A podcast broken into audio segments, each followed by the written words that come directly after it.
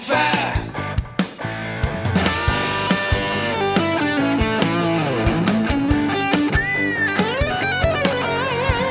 soy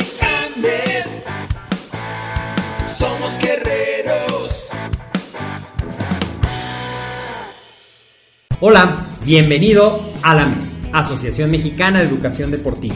Soy el doctor David Lezama, presidente de AMED, y es para mí un gusto darte la bienvenida a estos podcasts.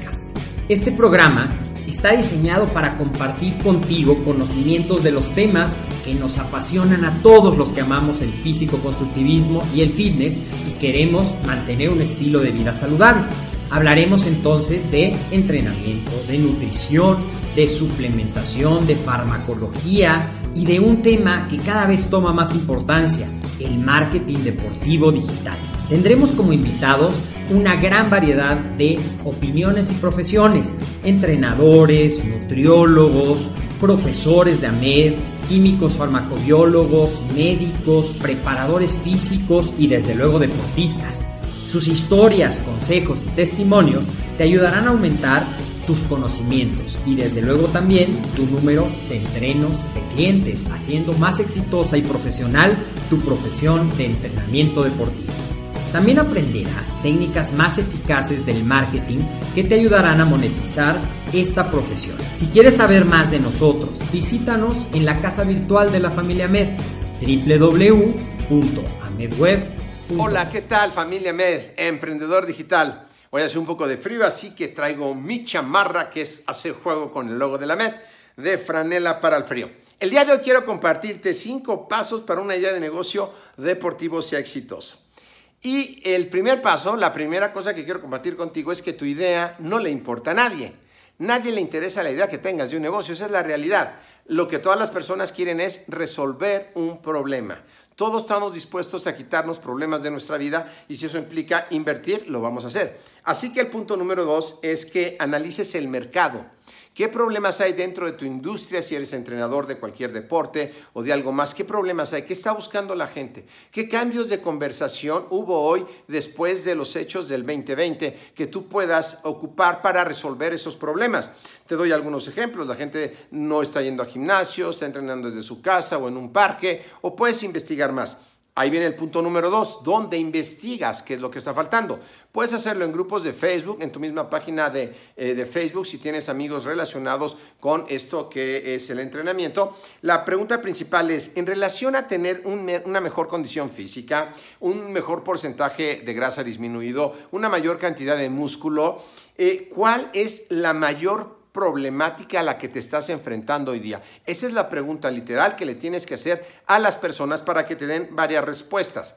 Vas a encontrar la que más se repite. Respuestas, yo hice este ejercicio, es eh, como no quiero ir al gym ya más, el gym está cerrado, Quiero hacer ejercicio en mi casa, pero no sé cómo o no tengo equipo. Puedo entrenar en el parque, no me gustan todas las comidas. Entonces, como ves, si tú haces un curso, un plan, un reto de entrenamiento, donde puedas dar un plan para que la gente pueda entrenar tanto en el gimnasio como en su casa, que pueda alimentarse tanto de manera vegana como de manera normal o de varios tipos de dieta, puede ser un producto altamente vendible. Después que has escuchado esa respuesta, creas y, y haces una propuesta de valor del curso y vas a expresar la solución. ¿Y sabes qué? Mira, yo voy a hacer un curso que va a hablar de esto y esto y esto. ¿Te interesaría a ti? Y si ves que hay muchos que dicen que sí les interesaría, ponte a trabajar en el curso o en el reto para que puedas validarlo. Una vez que lo haces, el punto 3, ya tienes el producto mínimo viable, no hay que gastar mucho ni dinero ni tiempo para ver si la gente está interesada y lo lanzas al mercado con tus conocidos en un precio que no sea elevado para que la gente pueda tener acceso a él y puedas ver transformaciones. Tú lo que quieres es que esas personas transformen su vida en un plazo de 60 90 días, ah, tengan un cambio.